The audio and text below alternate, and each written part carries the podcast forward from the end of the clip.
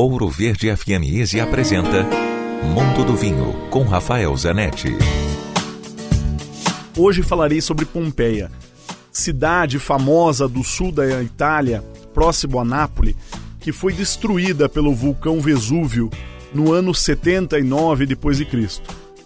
Quando Pompeia foi descoberta e as escavações começaram, viu-se que o vinho era um produto relevante na sociedade e uvas eram muito plantadas na região. Pompeia está na região da Campanha. Nápoles é sua cidade principal. Tem uma família muito famosa na região, produtora de vinhos, que chama-se Mastro Berardino.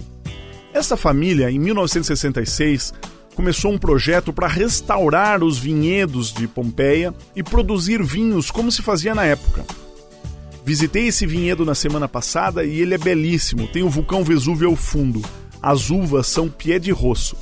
O vinho é um vinho rústico, mas com muita expressão aromática.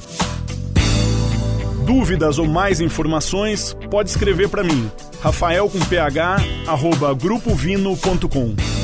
Se beber, não dirija. Quer ouvir este e outros quadros exclusivos?